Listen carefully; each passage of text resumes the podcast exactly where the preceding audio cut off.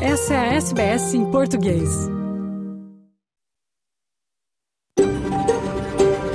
SBS, a world of difference.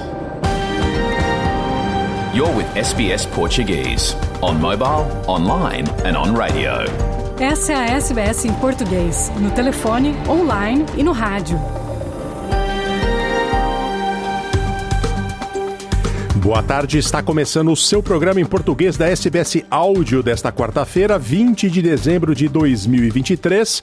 Na sua companhia hoje, Fernando Vives, falando ao vivo dos estúdios da SBS em Sydney, terra tradicional do povo Gadigal, da nação Eora. Hoje em destaque, vamos ouvir o segundo episódio da série especial da SBS em português sobre o luto e a luta do imigrante. No episódio de hoje, a história do brasileiro Tobias Malman, que sofreu uma depressão tão grande a partir das dificuldades que passou como imigrante na Austrália, que chegou a ser admitido na ala psiquiátrica de um hospital em Sydney. Mas ele conta como deu a volta por cima. Também falaremos sobre a pesquisa que revela as barreiras adicionais enfrentadas pelos imigrantes durante a pandemia de Covid-19.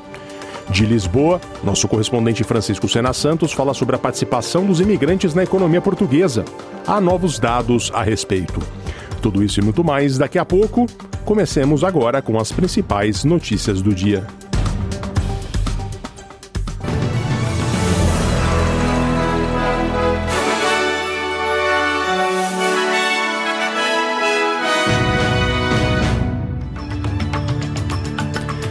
Os destaques do noticiário desta quarta-feira, na sua companhia, Fernando Vives. Após uma das maiores inundações da história de Queensland com a passagem do ciclone, governo federal disponibiliza auxílio emergencial para as vítimas. Chefe do território do norte renuncia após revelação de conflito de interesses. Trabalhistas agora disputam quem irá ocupar seu lugar.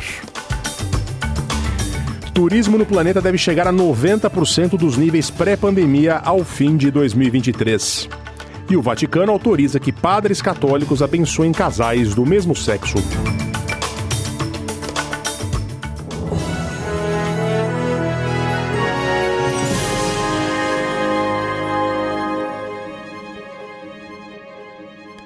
A extensão dos danos causados pelas inundações no extremo norte de Queensland está sendo melhor compreendida à medida que as águas começam a baixar.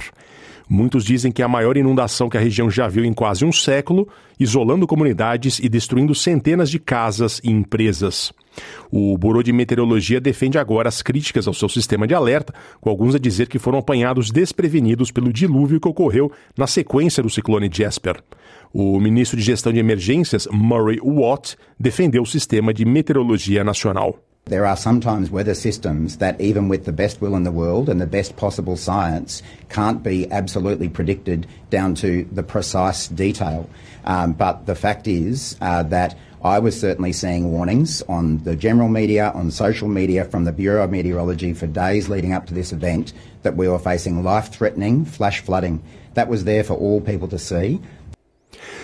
O primeiro-ministro Antônio Albanese programou visita à região para esta quinta-feira. Enquanto isso, as pessoas afetadas pela passagem do ciclone tropical Jasper poderão solicitar assistência governamental a partir desta tarde. O Disaster Recovery Payment é um pagamento único de mil dólares por adulto elegível e 400 dólares por criança elegível. Ele valerá para pessoas com perdas significativas como resultado de enchentes ocorridas na esteira do ciclone. As áreas de conselho locais elegíveis incluem Cairns, Kasawari Coast, Mariba, Tablelands e Yujao Yujao. O ministro de Gestão de Emergências, Murray Watt, disse que mais auxílio do governo será disponibilizado. What we know is that there are a lot of areas that are cut off at the moment as well. And there'll be an income support payment available for people who can't get to work or can't get to their business of up to 13 weeks at the job seeker level. So that builds on the earlier assistance yeah. we've provided, but there's that they'll be available from 2 p.m. today. As dissidências trabalhistas do território do Norte estão à procura de um novo líder oito meses antes das eleições, depois de que a ministra-chefe Natasha Files ter renunciado por não ter previamente revelado um conflito de interesses ao possuir ações de uma mineradora com negócios no território. Files afirmou que poderia ter agido melhor em relação às suas ações não divulgadas da Salt 32, a maior produtora mundial de manganês. A tesoureira do NT, Nicole Manison, voltou de férias em Bali para disputar a liderança, ao lado do ministro da Infraestrutura, Joel Baldwin, e a procuradora-geral do território, Chancey Peach.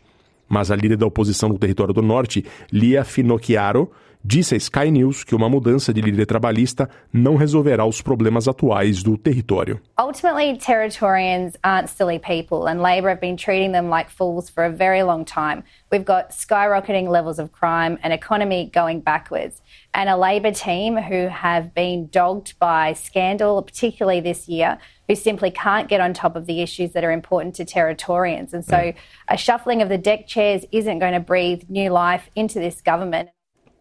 A Austrália juntou-se a outras 44 nações ao condenar os recentes ataques de, milita de militantes Houthi a navios comerciais que viajavam através do Mar Vermelho.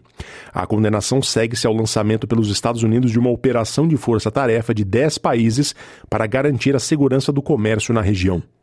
O ministro assistente de defesa da Austrália, Matt Sisselwaith, revelou que a Austrália ainda está considerando se deve ou não aderir à força-tarefa, o que exigiria que o país enviasse navios de guerra para a região. A vice-líder da oposição, Susan Lee, criticou o atraso da decisão. Why is it taking so long to give our allies the response that they deserve? Is it because we lack the will? Is it because we lack the capability?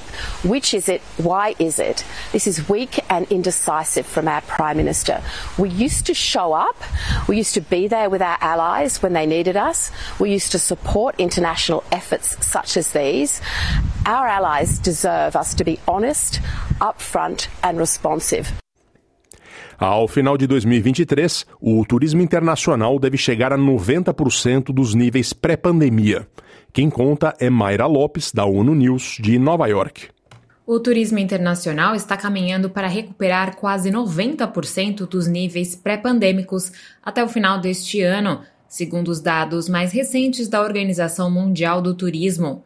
Aproximadamente 975 milhões de turistas viajaram internacionalmente entre janeiro e setembro de 2023, um aumento de 38% em relação ao mesmo período de 2022. Os dados da OMT também indicam que destinos ao redor do mundo receberam 22% mais turistas internacionais no terceiro trimestre de 2023, refletindo uma forte temporada de verão no hemisfério norte. De acordo com o levantamento da OMT, as chegadas de turistas internacionais atingiram 91% dos níveis pré-pandêmicos no terceiro trimestre, alcançando 92% em julho, o melhor mês até o momento desde o início da pandemia. No geral, o turismo se recuperou 87% dos níveis anteriores à pandemia entre janeiro e setembro de 2023. As receitas do turismo internacional podem atingir 1,4 trilhão de dólares em 2023, cerca de 93% dos 1 trilhão e meio de dólares verificados em 2019. Da ONU News em Nova York, Mayra Lopes. O Vaticano informou esta semana que vai autorizar padres católicos a abençoar casais do mesmo sexo. Quem conta é o jornalista Osama El Gauri, da Rádio Nacional de Brasília. Em uma decisão considerada histórica, o Vaticano informou hoje que um documento aprovado pelo Papa Francisco passa a permitir que padres católicos abençoem casais do mesmo sexo. Os padres, porém, vão ter autonomia para decidir quando dar essa bênção. O Vaticano também enfatizou que a bênção é um sinal de que a Igreja acolhe a todos, mas que ela não legitima situações consideradas irregulares e nem pode ser equiparada ao sacramento do matrimônio concedido a casais heterossexuais. Já no Chile, a população rejeitou neste domingo a mudança da Constituição do país. A Carta Magna chilena é da época da ditadura do general Augusto Pinochet. O texto proposto, porém, é considerado ainda mais conservador que o atual. Essa é a segunda vez que os chilenos votam contra uma nova Constituição. Em 2021, uma outra proposta de Constituição foi rejeitada. O presidente do país, Gabriel Boric, afirmou que não vai apoiar uma terceira tentativa para atualizar a Constituição. Em vez disso, irá concentrar esforços para aprovar as reformas tributária e previdenciária. Com reportagem de Ara Balduino e informações da agência Reuters, da Rádio Nacional em Brasília, Osama El Gauri. Vamos agora à previsão do tempo para esta tarde de quarta-feira em toda a Austrália.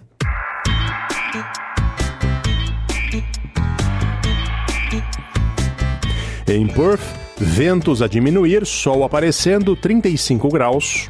Adelaide, sol na maior parte do tempo, 21. Melbourne, nublado, 19 graus.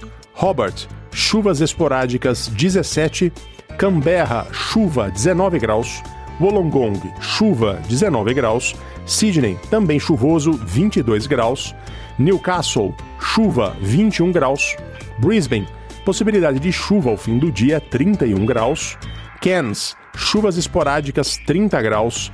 Darwin, chuva com possibilidade de tempestade, 34 graus.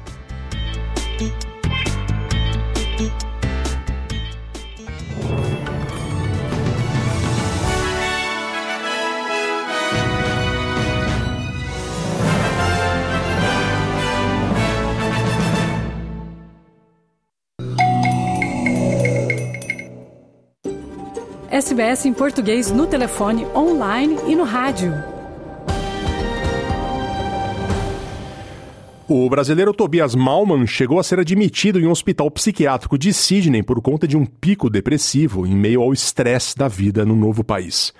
Nessa entrevista para a série especial A Luta e o Luto do Imigrante, ele conta como se recuperou através do trabalho e do apoio de sua parceira, Joana Bortolini, e um alerta para quem esteja passando pelo mesmos pelos mesmos problemas. Com vocês, Tobias. No primeiro episódio desta série sobre o luto e a luta do imigrante, contamos histórias sobre algumas das muitas dificuldades psicológicas que enfrentamos no novo país. Questões relacionadas à adaptação e à solidão, que principalmente no começo da jornada, permeia absolutamente tudo na vida de muita gente. Obviamente, não de todo mundo, mas sim de muitos. Cada pessoa, claro, reage de um modo diferente aos desafios psicológicos da experiência de imigrar. Para uns, bate aos poucos e vai crescendo até se tornar um peso diário. Aos que já têm sentimentos de depressão ou solidão existentes e que se intensificam. Para outros, é avassalador. Pode bater de cara logo no início ou quando a pessoa já deu vários passos importantes na vida de imigrante. Mas quando bate, ela bate mesmo. É como se as raízes que você deixou para trás no antigo país, do qual a sua vida até então foi calcada, não funcionassem mais no novo país. E há este hiato temporal no qual as raízes que você constrói no novo país ainda não estão plenamente desenvolvidas. É um hiato que pode levar meses, anos ou, como alguns da velha guarda na Austrália dizem, pode nunca se fechar completamente. Mas a gente se adapta. Eu sou Fernando Vives e, como você, também sou um imigrante a viver na Austrália desde 2018.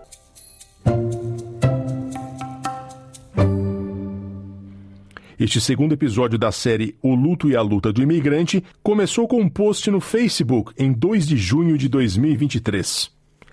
As muitas páginas e grupos de brasileiros em Sydney na plataforma são pontos de pedido de ajuda, dúvidas, polêmicas. Naquele dia, havia em uma dessas páginas um depoimento que destoava dos outros posts, escrito por um brasileiro de Lajeado, no Rio Grande do Sul, chamado Tobias Malman.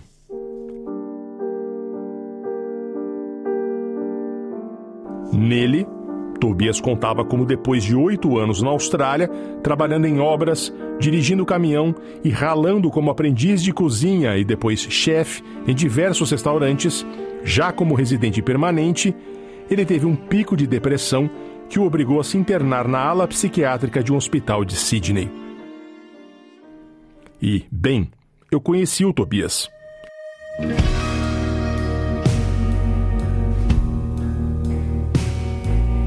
Meu primeiro trabalho na Austrália foi fazer entregas de caminhão para uma grande rede de supermercados. Tanto eu quanto o Tobias acordávamos por volta das quatro da manhã nos dias de shift para carregar o caminhão com mercadorias já por volta das 5 e sair distribuindo as compras pela região das Northern Beaches, em Sydney, até a tarde. Éramos colegas da mesma empresa, batíamos papo no armazém, contávamos piadas na hora de entregar os caminhões para o próximo shift. O Tobias que eu conhecia era um sujeito diferente de um Tobias para baixo. Então, entrei em contato com ele para ouvir a sua história. Mas fique tranquilo, essa é uma história que acaba bem.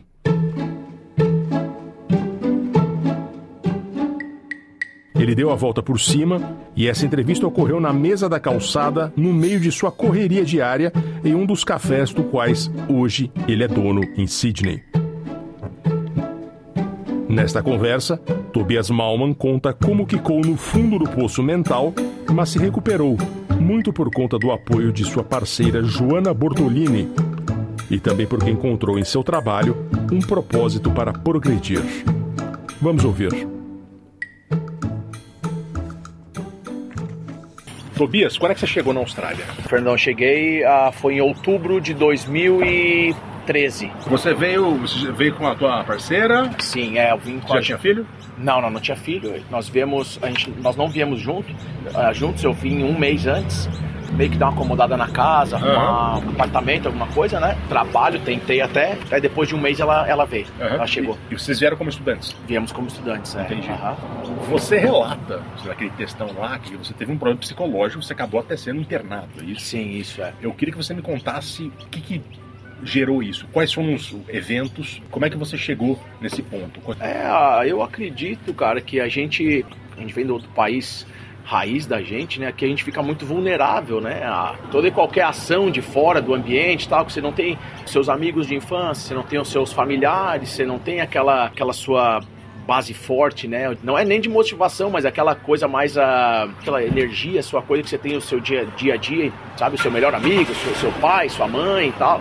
Então, cara, aquilo ali foi aquilo aconteceu tem uns quatro anos atrás, um, então eu fiquei muito abatido, até não, eu já tinha pego minha residência, eu estava trabalhando no, no, no, caminhão, naquela época eu, eu saí da cozinha, né? Fiquei muito tempo trabalhando de chefe, e estava no caminhão e no caminhão aquilo estava me desgastando, acordava muito cedo, três e pouco, quatro horas da manhã, eu vi meio que a minha vida dando uma retrocedida ali, sabe? Com certeza na Austrália é aquela coisa, dá um passo atrás para dez na frente, né? Mas enquanto até você botar na sua cabeça que você tá dando um passão e tal, eu fui trabalhar no caminhão, fui fazer entrega. Cara, eu, eu vivia dentro daquele caminhão muito sozinho, solidão danada, e eu e o rádio o dia inteiro, entregando encomenda, de noite, dirigindo, 4 horas da manhã, frio, chuva. Cara, e teve um dia que eu me lembro que, que bateu. Eu tava completamente sopado de chuva dentro do caminhão, frio, cara, um frio, aquele dia de, de- de depressivo mesmo e tal. E eu entrei em pânico, cara. Entrei em pânico, aquilo me bateu pânico, mas um desespero, assim, que eu liguei até pro, pro dono da empresa e falei, cara, não consigo me mexer daqui. Eu tô completamente, sabe, abalado e tal. Enfim, ele falou, ó, te- tenta terminar o teu, a tua rota e vai pra casa, né, cara? E me levou para um fundo um poço, na realidade, cara. Entrei numa, uma depressão assim profunda mesmo, de ficar em casa. Eu tinha uma filhinha, minha filhinha tinha uns nem dois aninhos ainda, Clara, minha primeira bebê. Cara, foi mais devastador ainda porque eu não conseguia cuidar dela. Minha esposa em casa, esperando por um, pelo homem ali que vai cuidar, que vai dar suporte para a família, eu não conseguia, cara. Só na cama e definando ali, emagrecendo e não conseguia, sabe, sair dali até o dia que eu que eu pensei em tirar minha vida, sabe? Que foi o, foi o fundo do poço, sabe? E aqui vale uma pausa nessa entrevista. Se você está em um momento muito difícil e precisa de ajuda, saiba que há caminhos a explorar na Austrália. Entre em contato com a Lifeline no 131114. Há também o Kids Helpline no 1800 551800, estes para pessoas entre 5 e 25 anos. Mais informações estão disponíveis no beyondblue.org.au e no lifeline.org.au. A Embrace Multicultural Mental Health também apoia pessoas de origens culturais e linguísticas diversas. Não há serviço em português, mas há em espanhol, caso prefira ao inglês. Procure ajuda no embracementalhealth.org.au. E aí a minha, minha irmã me ligou, ou eu liguei para ela. Eu liguei, olha, eu preciso falar contigo e tu precisa me levar pro hospital agora, sabe? Porque. Tua irmã mora aqui? Minha irmã mora aqui, é. As duas, na realidade, né? Nós trouxemos as duas Uhum. com o tempo, né?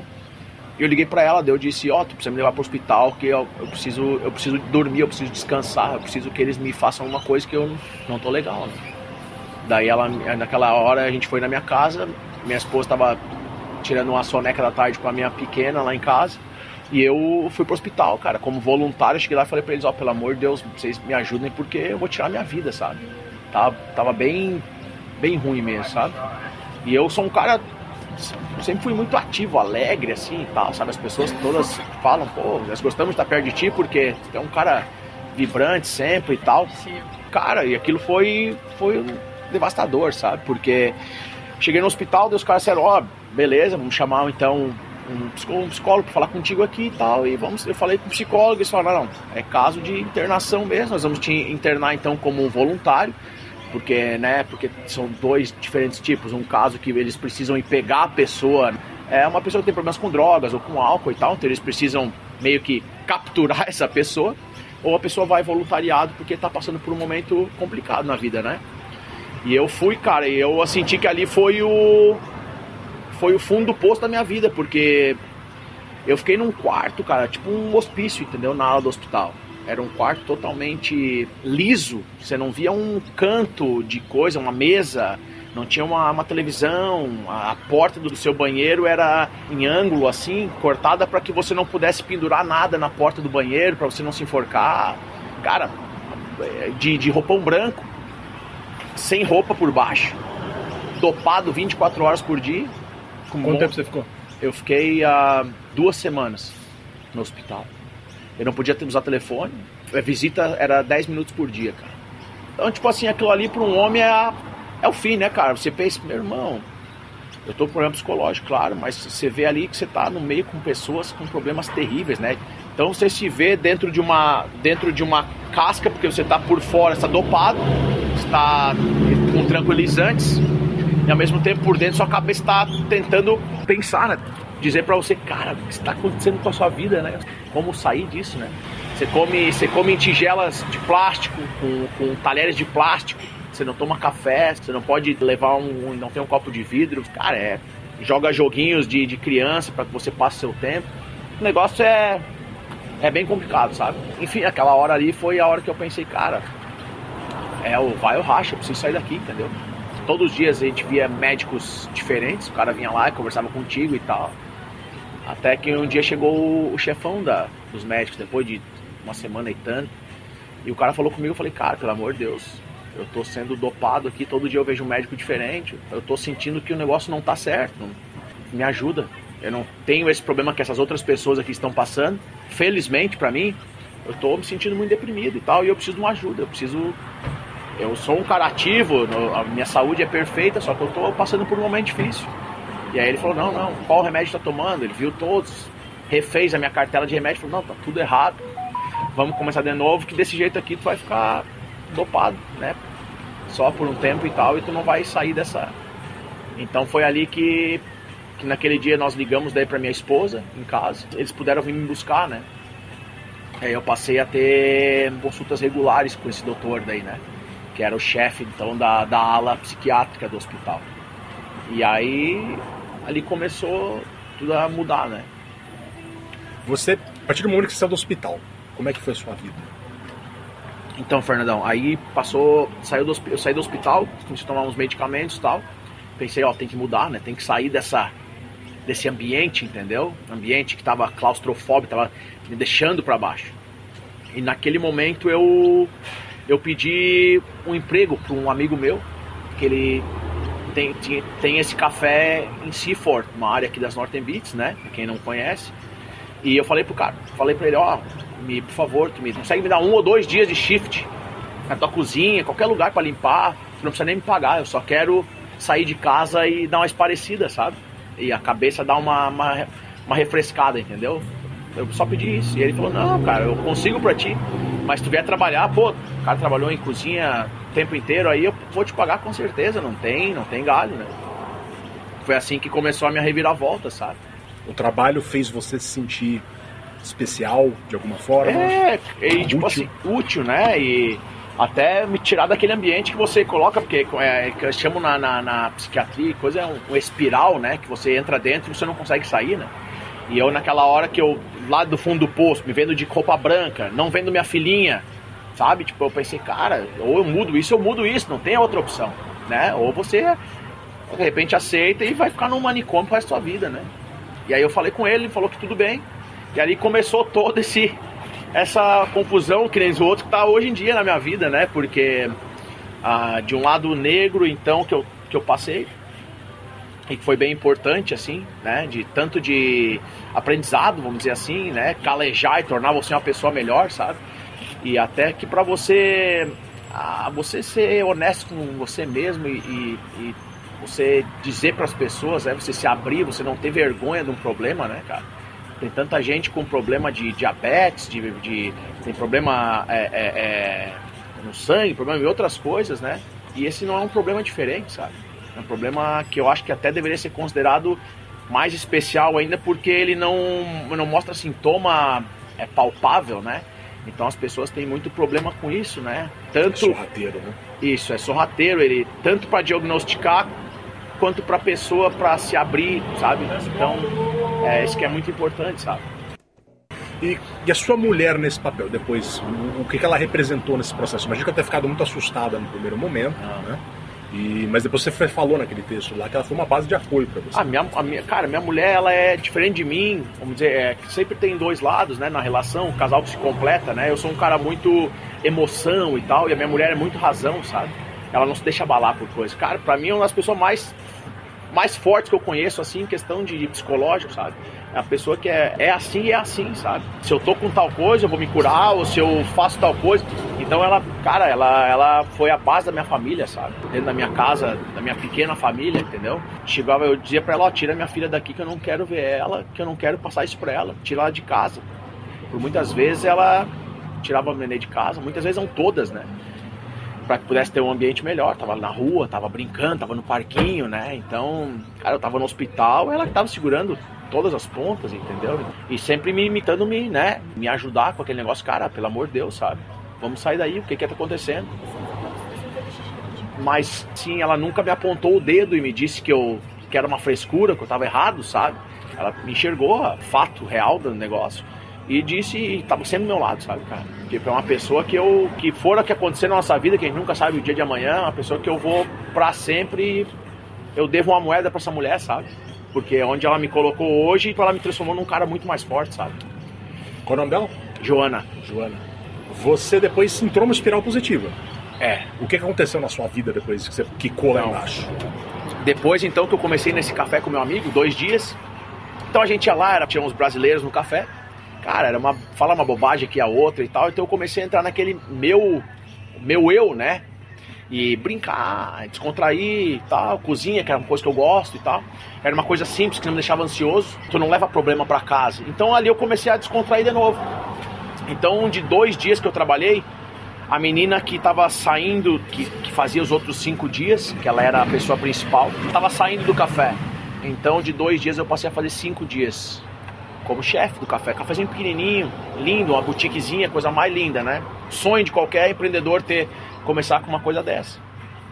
Então, resumindo um pouco da história, de cinco dias, a menina da frente do café, ela precisava sempre de uma ajuda, que a gente fosse levar algumas coisas nas mesas e tal, dar uma limpada. E aí começou aquele negócio, eu pensei, cara, por que não? Me ensina a fazer café. E comecei a aprender a fazer café. E os clientes nunca queriam café comigo porque já estavam relacionados com ela, né? Então eu digo, não, me ensina, me ensina, me ensina. E ela era craque. Até o dia que ela pensou em sair do café, porque ela estava há muitos anos já nessa companhia, e ela quis dar um outro passo na vida dela. O dono naquela época, né, o meu amigo, entendeu super bem. E eu, cara, do nada tive que abraçar a máquina de café. E foi aquilo ali. Então eu já tinha toda a experiência da cozinha, passando por, pelos níveis de cozinha, né? Fui pro café, então, aquele o sonho australiano, né? De todo mundo que vem pra cá relaciona a Austrália com café, né? Uhum. Então eu digo, cara, por que que não, sabe? É um skill tão legal. Eu vou aprender isso. Então de dois dias casual, fui para cinco dias. Então a cozinha passou a depender de mim. Dos cinco dias eu fui para a máquina de café, que ainda o café precisava mais de mim ainda. E dos cinco dias do café, me pintou a oportunidade de comprar metade do café. Porque eles eram em dois sócios e um dos sócios não conseguia mais estar ali tanto tempo, né? O cara falou, cara, sou teu amigo aí e tal, me oferece um valor aí e tal que eu quero, vou te vender minha parte. E dito feito, comprei a metade do café. E da metade do café fui trabalhando, fomos trabalhando eu então e meu sócio, que é esse meu amigo de uma longa data aqui. Tem outros cafés também na Northern Beats. E, cara, até que pintou um momento que, que o café meio que ficou pequeno para nós dois, sabe? Então, aquela coisa, sabe? Tá, o que vamos fazer? Ou vamos... tava indo bem. Tava indo bem e tal, mas vamos abrir outro ou a gente fica assim e tal. E precisou de mais trabalho posto no café, tipo assim, mais mão de obra, né? O que seria, o que exemplifica é que nós teríamos que trabalhar mais. Porque para mim nunca foi problema, né? E ele meio que, pô, cara, de repente então, vamos fazer o seguinte, me compra a minha parte então também.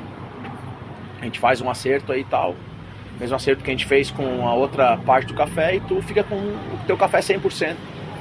Cara, naquela hora te bate um turbilhão de, de emoções, né? Porque eu gerenciei cozinhas antes, então, mas enquanto é para tu passar pro outro lado da, do caixa e agora as, as contas são tuas, né? Putz, pô, nunca, nunca dirigi um, um, lugar, um business antes meu, né? E falar em dólar também o negócio torna mais caro e tal. Falei com meus pais, falei com a minha esposa e tal. Falei, cara, quer saber? Se tu não dá esse passo agora, tu não, não vai dar mais, sabe? É oportunidade, um lugarzinho pequeno, não precisava de tanto investimento assim. E aí eu abracei, sabe? Peguei, da noite pro dia, fui lá, acertei e a gente começou a, a tocar, sabe? O que a gente fez? A gente mudou um pouco o conceito do, do business, sabe? Os donos estavam antes, tavam, se davam muito bem também. Eles tinham tem um conceito mais de uh, pega e leva, que é mais expresso, né? Então um lugar mais rápido, né? Um, um lanche é, tostado um pouco mais rápido, um café e tal, mais grab and go, né? Uma coisa assim. A gente mudou um pouco, a gente trocou um pouco o conceito, botou mais umas, umas cadeiras um pouco mais confortáveis, em vez de banquinhos. É, trocou um pouco aquele conceito preto e branco, botou umas cores mais orgânicas e tal, deu uma mudada. E o negócio alavancou muito, sabe? O café tava ali há nove anos e depois disso deu assim um, um boom, sabe? É, às vezes aquele negócio de um ar fresco, sabe? Tipo, as pessoas já estão ali há muito tempo, nem se fala que é certo ou errado, né? Mas já está acostumado com aquela rotina. Então você passa a não enxergar mais tá, tal coisa do que alguém que vem com sangue novo possa enxergar, né? Sim. Então a gente comprou, investiu um pouco de dinheiro, nada muito, que a gente também não tinha, né? O que investir. E aí então o lugar, cara, começou a dar muito certo, sabe? E fomos atrás uniformes novos, tirar aquele preto, botar coisa mais marrom, mais palha. E ficou super legal, sabe? O negócio começou a bombar. E, cara, a gente ficou muito feliz com isso, sabe? E você teve uma segunda filha? Tive. A Clarinha, então, é de 2017. E a Cecília tem dois aninhos agora, né? Uhum. É, 2021, em agosto, ela nasceu. Quando já estava na recuperação? Já, já estava melhor, já. Bem, ela já nasceu numa outra fase da minha vida, né? É, o café começou a dar muito certo, aquele pequenininho ali. É, investindo em mídia, investindo em, em plataforma de delivery e tal foi aí que eu vi, cara, não posso mais estar muito tempo no, tanto no business. Ali eu preciso de pessoas também junto comigo para me ajudar a tocar. Um business pequeno desse, que é que a gente fala que o, o dono tem que estar aí na operação, né? Porque caso contrário, você não tem uma, uma lucratividade tão boa no seu business, né? Um café pequeno e tal. E aqui na Austrália, se você não tem lucratividade, se não tem dinheiro entrando, você não sobrevive, né? E aí a filhinha C2 nasceu, né? Então você precisa de dinheiro para suportar essa, essas bocas todas, né? E foi aí que eu parti para começar a pesquisar outros lugares, entendeu? Porque agora a gente passando a ter um bis, já passa a ter mais créditos, já passa a ter um, uma, um outro tipo de, de, nome, né? Como um, um, um CNPJ, né? Que uhum. você já está linkado com ele, né? Então até que eu que eu, que eu vim nesse, nesse nosso lugar hoje, o pessoal tá adorando, graças a Deus, né? E esse aqui é o meu primeiro, vamos dizer, bebê que, é, que eu consegui fazer do zero, né? Consegui arrancar tudo desde o chão até o teto e fazer do jeito que a gente queria, entende? E tá super, super movimentado. Daquele abismo, né, que foi a vida, hoje a gente tá tocando dois cafés, graças a Deus os dois super movimentados assim. Claro que a gente tem sempre coisa para melhorar. Quem não esperava nada, né, esperava até embora daqui, né, cara? Digo, embora da vida pra pra estar tá num local desse, pra mim é uma coisa super assim de se orgulhar, sabe? Você tá feliz hoje? Cara, tô muito feliz. Eu tô. Hoje a minha cabeça pensa em como prosperar mais, entendeu? Do... De quando eu tava tempo atrás, entendeu? Hoje eu não tenho tempo para pensar em coisas ruins, sabe? Eu nem me deixo, eu não me dou tempo para pensar nas coisas ruins, entendeu? Parece uma coisa ruim, já encaixa outra coisa no meio, já me deixa entendeu? Cheio de, de tarefa de novo para fazer. Então, claro, as duas filhas, dois shoppings toma bastante, né? Nós temos é, quase 20 funcionários nos dois shoppings. Então, um problema bom, entendeu? É que nem diz o, aquele, aquele ditado, né? Que a cabeça vazia é, é lugar pra. Piscina do diabo. É, né? Então, tipo, cara, isso é. Uma última pergunta. Fala, Fernando. Os caras que estão chegando aqui, os meninos, meninas, que chegaram meio como você chegou, que chegam empolgados para aprender inglês. O que, que você aconselha a eles em relação, depois de tudo que você passou? Sim, sim. Tenham na cabeça que não é simples, não é fácil. Mas nada na vida é fácil. Você vai fazer uma faculdade no Brasil, são 5, 6 anos, 10 anos de luta, batalha, cara. Indo para cima e pra baixo, pegando carro, enfrentando a violência no Brasil, o que for, sabe? É dinheiro que vai, é dinheiro que mas é, nada é fácil, é uma batalha. Tá vindo para um país que não é a sua língua, conhecer pessoas novas, diferentes, que de repente gostam ou não de você. Então é, é um aprendizado todo novo, sabe? É você crescendo de novo, virando um bebê novo. Cara, o que eu posso dizer é que a Austrália é o país das oportunidades hoje em dia, sabe? É um país que está crescendo muito, é um país que é muito bom para quem quer, entendeu? E para as pessoas se blindarem psicologicamente, o que, que você repete? Assim? Você teve uma experiência muito pesada, profunda disso. O que, que você sugere? Olha, para não cair onde eu caí, o que faltou para você naquele momento? Que conselho que você daria para você antes, quando você tivesse acabado de chegar? Ah, é bem complicado porque, ah, independente de quantos anos você está aqui, a sua cabeça sempre vai estar tá indo e voltando, né? Você vai estar tá sempre se perguntando: é esse o meu lugar? porque é um pouco diferente, é um país um pouco mais frio, né? Não é tão povo tão aconchegante, né? Quanto, quanto no Brasil, assim e tal. E, e mas ah, as oportunidades são muito grandes, sabe?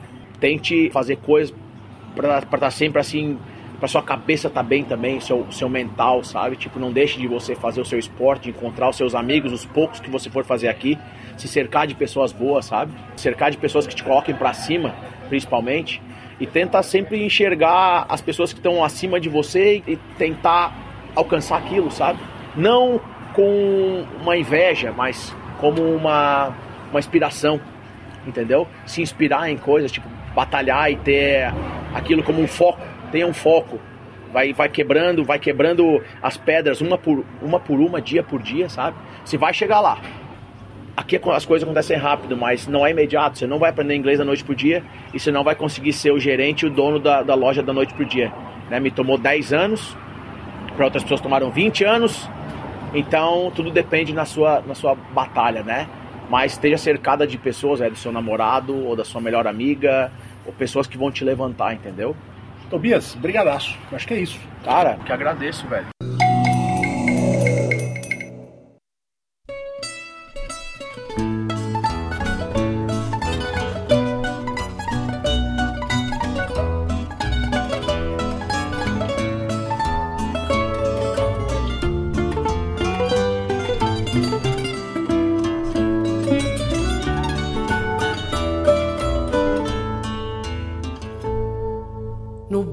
Da Madragoa,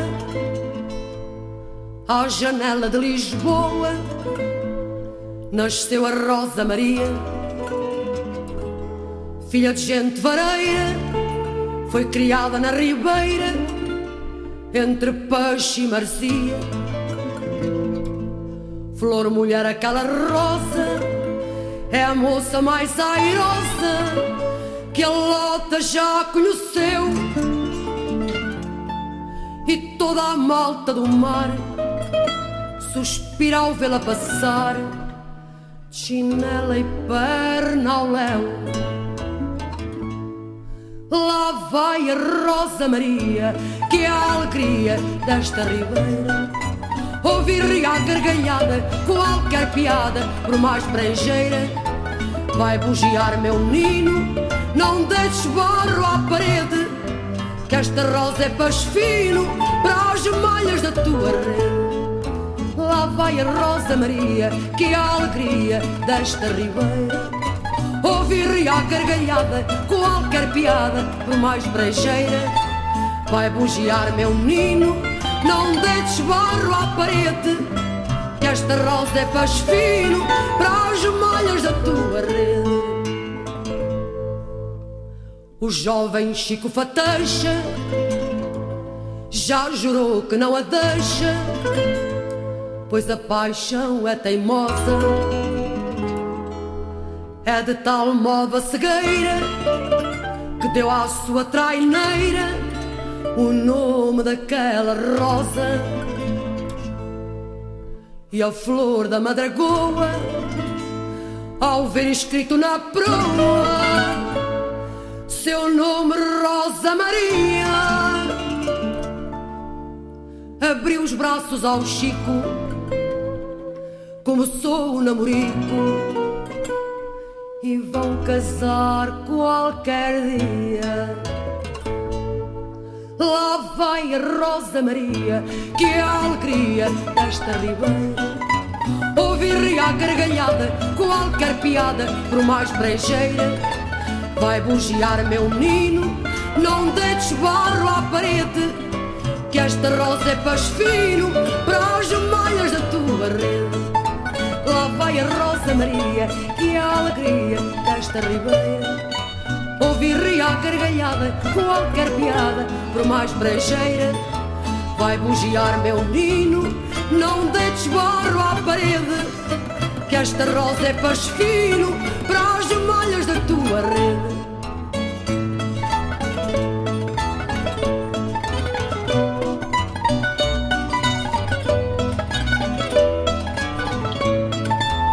vai bugiar meu menino, não deites barro à parede, que esta rosa é passo fino para as malhas da tua rede.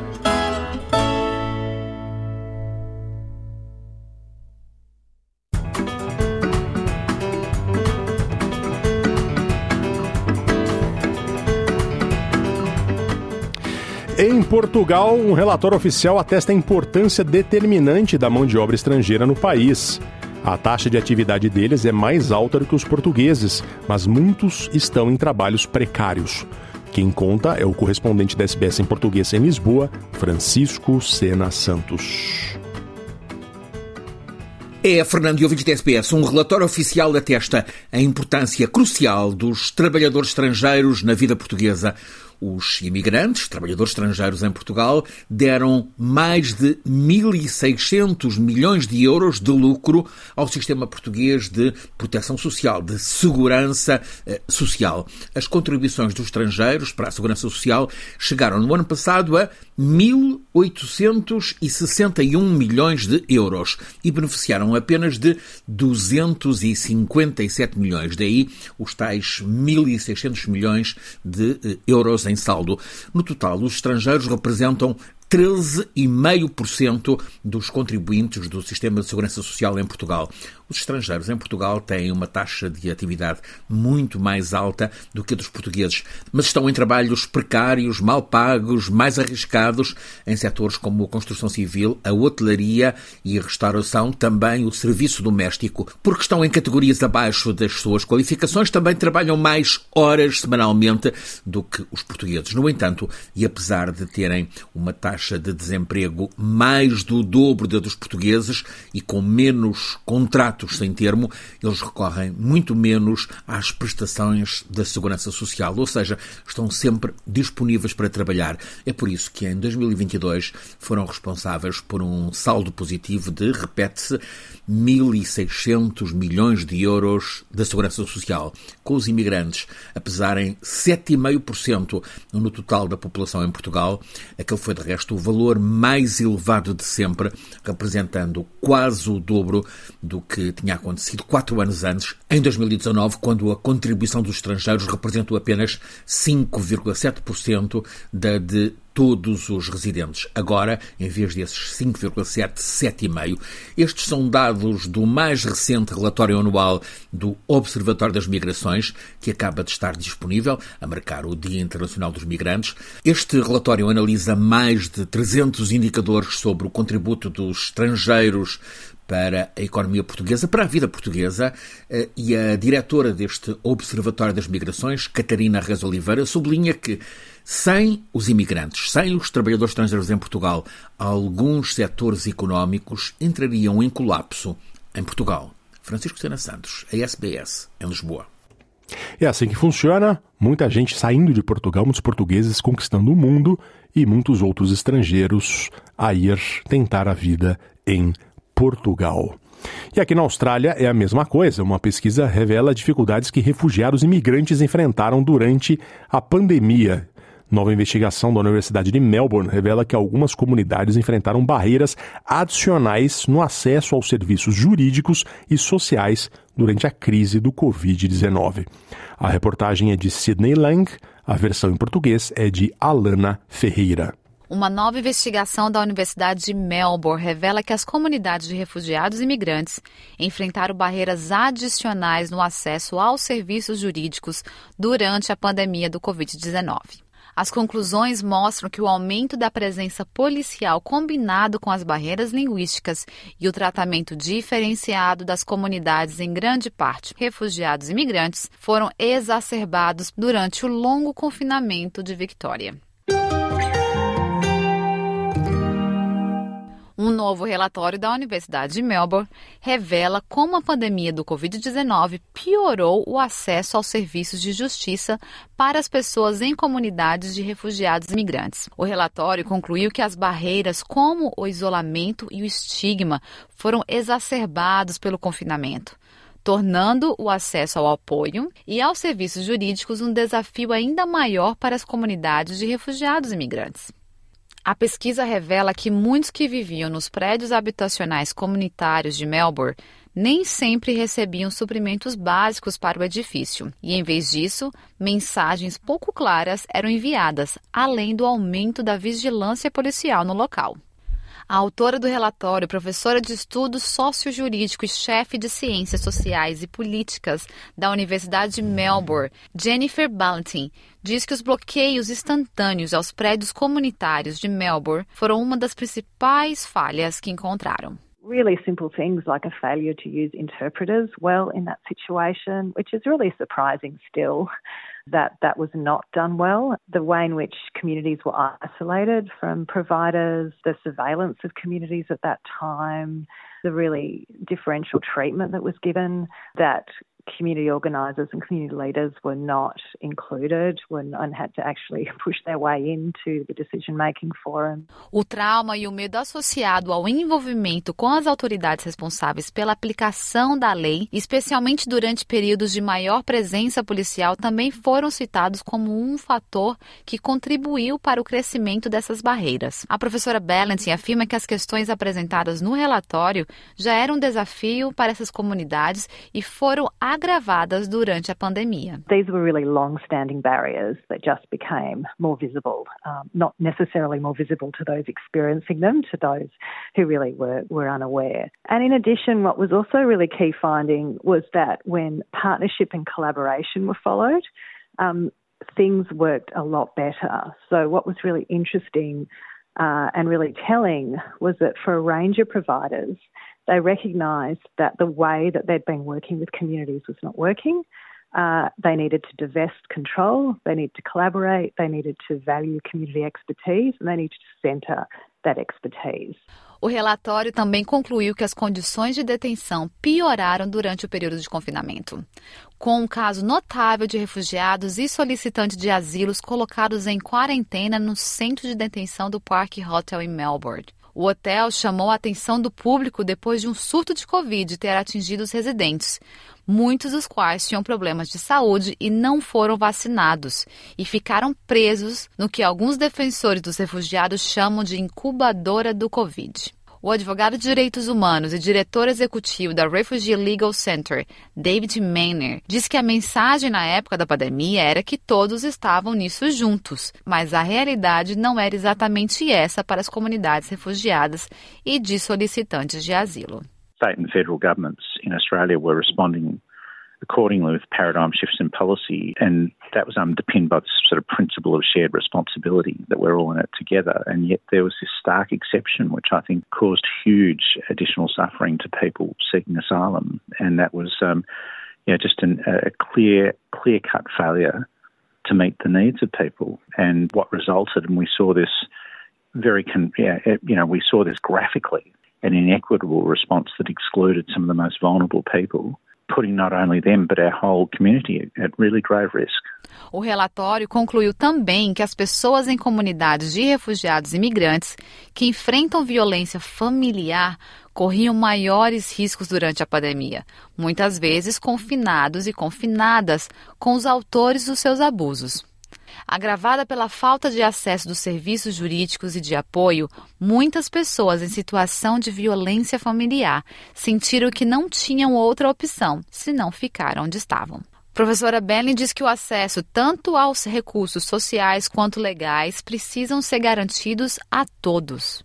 Our second recommendation was really understanding that um, we can't understand the legal in isolation, that legal and social problems are interconnected and and how important it is to understand that justice is very much connected more broadly, that someone might come with a legal problem, but it also can be connected to housing, to employment, to isolation, to senses of belonging. So really understanding that the local and local legal locating legal solutions within social contexts is really critical. InTouch é um centro multicultural de apoio a vítimas de violência familiar com sede em Melbourne. A organização é um serviço integrado que oferece atendimento completo para migrantes e refugiados que enfrentam violência familiar. A advogada principal da InTouch, Yeshla Siskovic, diz que seus clientes viviam com medo, alguns com muito medo de pedir ajuda por medo de perder o visto. Not all of our clients could reach us because they lived in fear. And you have to understand our service I think 40% of our clients are on temporary visas. So there's that other layer of fear that if I seek help or if I go somewhere, I might lose my visa.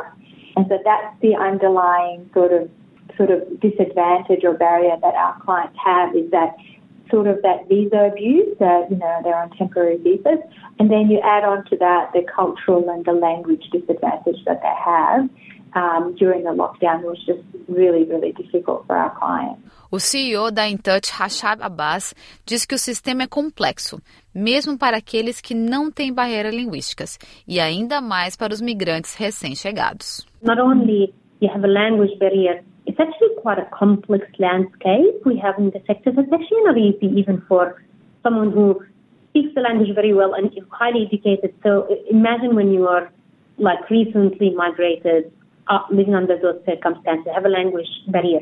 the complexity of the system is like it's significant and it's another significant barrier. Reportagem de Sidney Lang para SBS News, produzida por Alana Ferreira para SBS Português. Está chegando ao final o programa em português da SBS desta quarta-feira, 20 de dezembro de 2023. Obrigado por sua audiência. Voltamos no programa no próximo domingo, no mesmo horário, ou a qualquer momento nas, nos nosso, no nosso website SBS Português ou no seu agregador de podcast favorito. Procure lá SBS Português no Spotify, da Apple, da Amazon ou em qualquer um dos principais. Obrigado. O programa de domingo será com a Luciana Fraguas. Eu volto na próxima quarta-feira. Um abraço, até lá.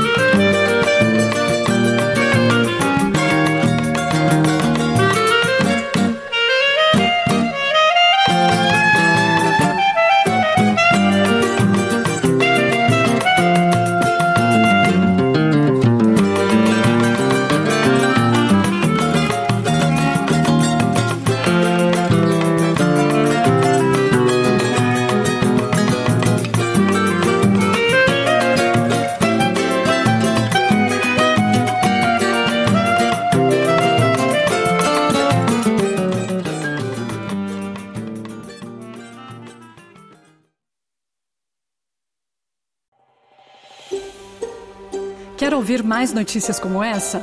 Ouça na Apple Podcasts, no Google Podcasts, no Spotify ou em qualquer leitor de podcasts.